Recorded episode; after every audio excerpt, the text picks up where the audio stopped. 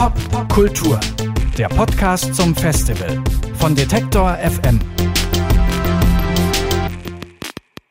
Der Detektor FM Podcast von der Popkultur in Berlin ist hier. Wir sprechen äh, die kommenden Tage mit Musikerinnen, Künstlerinnen und allen, die an dem wunderbaren Kosmos Popkultur beteiligt sind. Und gerade im Bereich deutschsprachiger Popmusik in den letzten Jahren ist irgendwie an Österreich, finde ich, nicht vorbeizukommen. Und einer, der da maßgeblich daran beteiligt ist, das ist der Produzent Sebastian, aka Sebo Adam. Er hat den Sound von Bilderbuch äh, mitgeprägt. Für die Produktion der beiden Alben Schick Shock und Magic Life hat er dafür auch Preise bekommen. Die heißen in Österreich Amadeus Awards. Das ist der wichtigste österreichische Musikpreis. Und heute gibt er sein Wissen weiter an die 150 Talente hier bei der Popkultur, wie das geht mit der Produktion. Im Workshop, äh, der heißt Vom Kellerstudio in die Welt. Herzlich willkommen, Sebo Adam. Hallo, freut mich hier zu sein. Vom Kellerstudio in die Welt, äh, das fasst in etwa auch so ein bisschen äh, deinen Lebenslauf zusammen. Ich äh, versuche das nochmal ein bisschen anzureißen. Du hattest selbst eine Band vor deiner Producer-Karriere, warst Gitarrist. Die ist aus dem Kellerstudio oder aus den Kellerclubs vielleicht nicht so ganz rausgekommen, wenn ich das so, so formulieren darf. Und dann waren auf einmal Bilderbuch-Vorband von euch, richtig? Ja. Wie war das für dich? Also wusstest du sofort, oh, ich muss jetzt die Gitarre an den Nagel hängen und die produzieren oder ich wusste sofort, dass ich mit denen sofort reden muss. Also das, das war wirklich, wie man sich vorstellt. Das war nach fünf Sekunden klar, ich will mit denen was zu tun haben. Ich habe noch nicht dran gedacht, da die Gitarre an den Nagel zu hängen.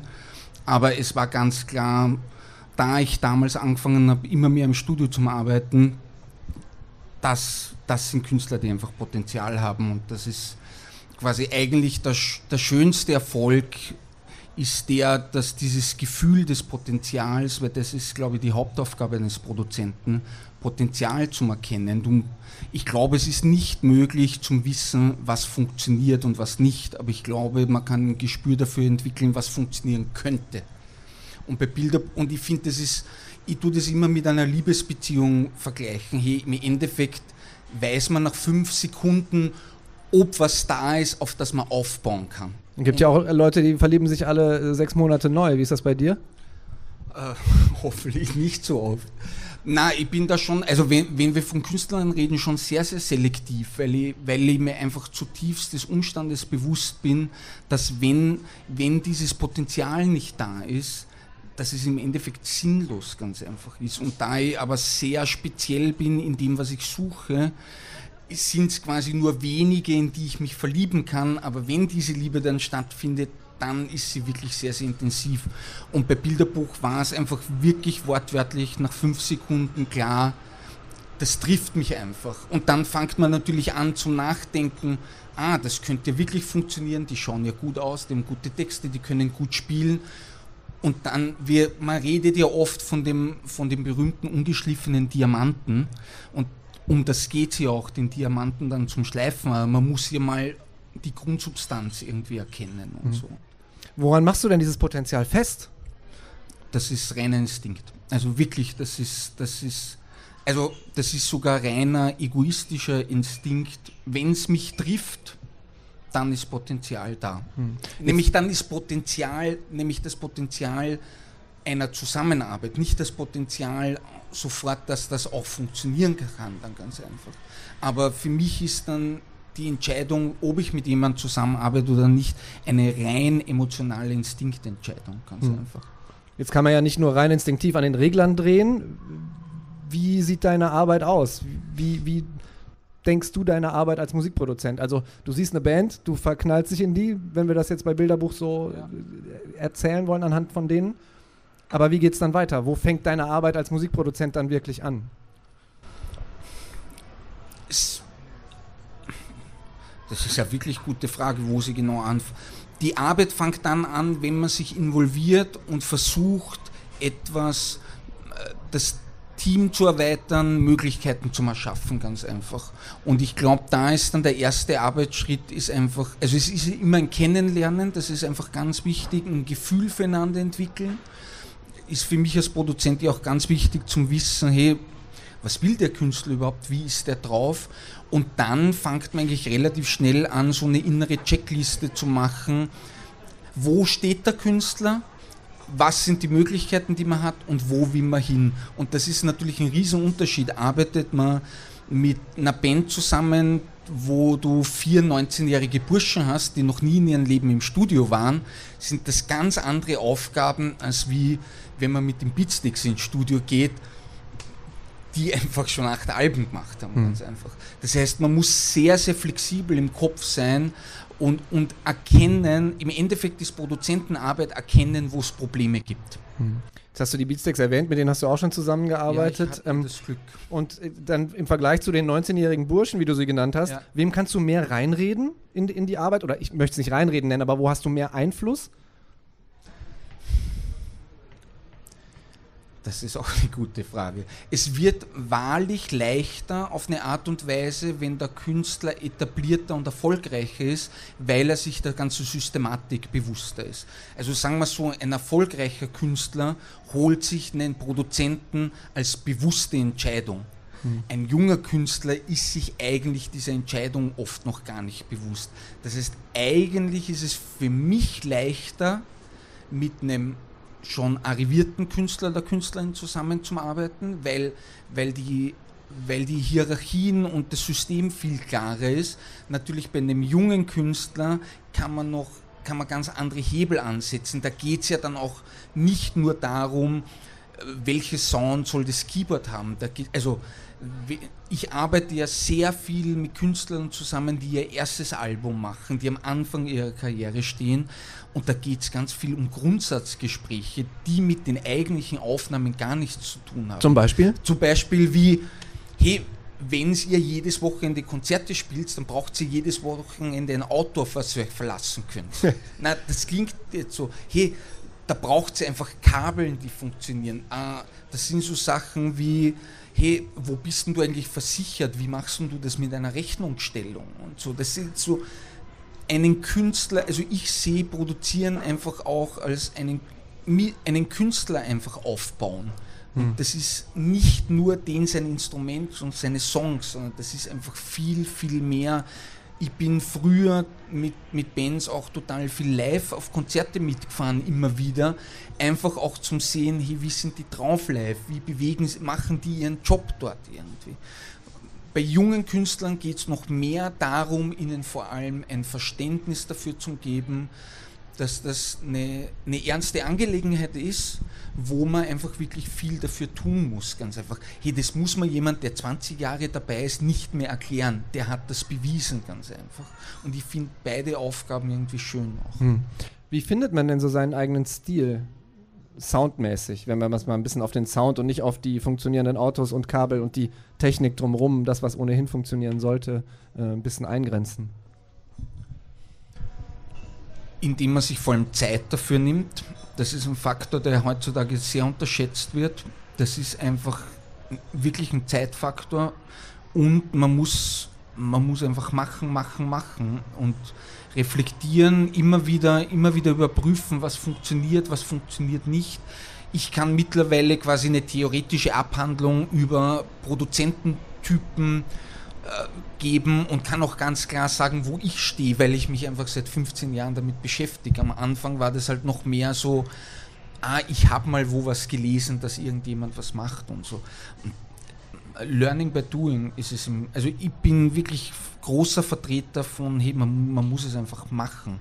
Man tut sich von Vorbildern abschauen, was haben die gemacht und probiert was eigenes draus zu machen und vor allem herauszufinden, um was geht es denn eigentlich? Was, was, ist dann wirklich wichtig? Was, was will man? Es gibt Künstler, denen es wichtig, berühmt zu sein, und es gibt Künstler, denen es nicht so wichtig, berühmt zu sein. Niemand davon hat Recht oder Unrecht. Aber das, das glaube ich, hilft einen, die eigene Stimme irgendwie zu finden. Hm. Könntest du jede Band produzieren? Genau im Gegenteil. Genau im Gegenteil. Ich, ich kann unterm Strich, glaube ich, kommen für mich maximal 10% der Bands überhaupt in, überhaupt in Frage und im Endeffekt sind es dann 2, 3 Prozent, wo es wirklich dann passt. Weil ich aber überhaupt nicht den Anspruch habe, quasi eine Dienstleistung zu machen. Das, das ist auch ein riesen, riesen philosophischer Unterschied. Wie, wie sieht man die Produzententätigkeit? Weil zum Teil ist es eine Dienstleistung, ich sehe es als eine künstlerische Tätigkeit ganz einfach. Die, arbeitest du vor allem für Major-Firmen, moderne Popmusik, dann ist das in vielen Fällen einfach eine Dienstleistung, was das bitte überhaupt nicht schmälern soll. Aber ich weiß ganz klar, ich suche Künstler, die einen Produzenten wollen, der nicht an einer Dienst, der nicht Dienst nach Vorschrift macht oder der halt vor allem analysiert, was heutzutage gerade funktioniert irgendwie. Aber dafür brauche ich auch einen Künstler, der auch so denkt. Heißt das, die Arbeit mit dir ist, äh, da lässt man sich auf was ein? Da lässt man sich definitiv auf was ein. Ja. Ähm, du hast ja selber auch mit der Band auf Bühnen gestanden und ähm, jetzt produzierst du aber eher die Bands, die ja vor, vor vielen tausend Leuten stehen. Ähm, ist das Genugtuung für dich, wenn die so erfolgreich sind? Fehlt dir dieser Applaus? Weil die Bands werden ja dann nach dem Konzert jeden Abend mit Applaus belohnt. Wie ist es bei dir? Fehlt dir das oder reicht es dir, wenn du so, noch so einen Amadeus kriegst? Ich freue mich, dass endlich mal jemand diese Frage stellt. Nein, das ist hart. Das kann richtig hart sein. Das ist. Das, also das ist, das kann wunderschön sein und das kann richtig hart sein. Und gerade, hey, es gibt einfach auch Produzenten, die einfach selber nie jetzt als Künstler tätig waren. Aber ich habe einfach angefangen, als 13-jähriger Gitarre zu spielen und Guns N' Roses war das große Vorbild und ich habe schon ein bisschen das Bild auch von mir gehabt, ja, ich werde irgendwann mal jemand davon sein. Und das ist, ich kann mich nur genau erinnern, wie Bilderbuch das erste Mal am Musikexpress oben waren am Cover. Das war, war echt ein weirder Moment, weil auf der einen Seite halt super stolz und vor allem für die Jungs halt so gefreut, weil ich halt auch weiß, wie hart das erarbeitet war. Und natürlich war im anderen Moment dann auch, ja, aber eigentlich wollte ich das ja auch in meinem Leben haben. Da muss man aber auch ganz klar sagen, hey, wenn man sich dafür entscheidet, Produzent zu sein, ist man einfach, wir nennen uns immer Schattenmänner oder die Männer und Frauen in der zweiten Reihe. Das ist einfach, das gehört einfach dazu und so. Und das ist, finde ich, auch der Preis, den man zahlt. Ähm, prinzipiell ist es natürlich Freude, ganz einfach und so. Aber es, es hat auch eine Kehrseite und darum freue ich mich über diese Frage, weil das ist was, über das ich wirklich einfach viel nachdenke. Äh, meinem Ego tut es wahrscheinlich gut, nicht zu viel in der Öffentlichkeit zu sein, weil das ist ja auch nichts Einfaches. Also man stellt sich das ja immer so toll vor irgendwie. Aber sei mal, hey, der Maurice, der, der Sänger von Bilderbuch, kann in Wien, der steigt in die U-Bahn und wird angeredet. Ich steige in die U-Bahn, mir redet kein Mensch an, aber wir haben an derselben Musik gearbeitet, ganz einfach. Hm. Das ist so, ey, alles hat seinen Preis irgendwie. Das, das ist irgendwie, okay, hey, ich habe mich dafür entschieden, ich hätte mich auch anders entscheiden können. Ich sehe es aber absolut als Vorteil, dass ich es wirklich kenne, zu wissen, was es bedeutet, Künstler zu sein und in der Öffentlichkeit zu stehen, weil ich dadurch, glaube ich, besser nachvollziehen kann, wie das für einen Künstler ganz einfach ist. Und ich muss an ein Gespräch denken, was ich mit Emin Arnim von den Beatsticks gehabt habe, wie sie, da haben sie gerade Rock am Ring gespielt gehabt und ich frage dann, wie es war und er sagt nur so, ja, na, war eh total toll, aber es ist schon heftig. Da gehst raus und auf einmal stehen 60.000 Leute von dir. Und ich habe in dem Moment das nicht nur intellektuell, sondern emotional nachvollziehen können, weil ich einfach weiß, wie es ist, auf einer Bühne zu stehen.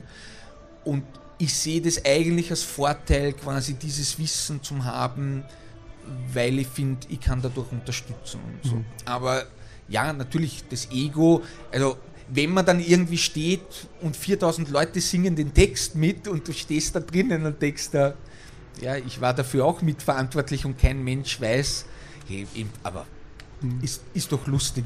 Also in Wirklichkeit ist es gut, weil es zeigt ihnen, dass man eigentlich gar nicht so wichtig ist, wie man es selber gern hätte. Ja.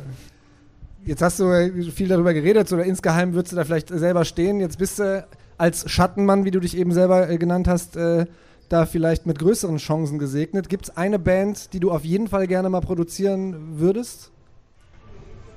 Das fragt mich mein Management auch immer, das ist so schwierig Hey, es gibt natürlich die großen Helden. Ja, natürlich. Hey, mit Radiohead arbeiten wäre der Wahnsinn. Nur, die haben den Nigel Goldrich. Wieso sollen die mit mir arbeiten? Das ist total. Also, na, mein Wunsch ist. Also, in Wirklichkeit, wenn ich ehrlich bin, würde ich gern mit Künstlern arbeiten, wo man dann im Nachhinein sich denkt, ah, mit denen hätte man gern gearbeitet, um dann drauf zu kommen. Ja, man hat ja mit ihnen gearbeitet, weil man hat es geschafft, dorthin zu kommen, dass sie Künstler werden, mit denen man arbeiten will, ganz einfach und so. Das ist so, ja. Also es gibt jetzt nicht auf meiner Liste den einen, das ist, für das bin ich schon zu alt, um da quasi noch romantische Vorstellungen zu haben, weil unterm Strich sind es auch alles Kollegen. Es ist, es ist, da gibt es keine, man tut es schon sehr romantisieren zum Teil, ganz mhm. einfach. Das ist, und es ist unterm Strich ein Job, ganz einfach. Mhm. Das ist kein Wunschkonzert. Der österreichische äh, Produzent und Schattenmann Sebastian Sebo Adam war das äh, hier im Detektor FM Popkultur Podcast. Herzlichen Dank für das Gespräch. Danke vielmals. Popkultur, der Podcast zum Festival von Detektor FM.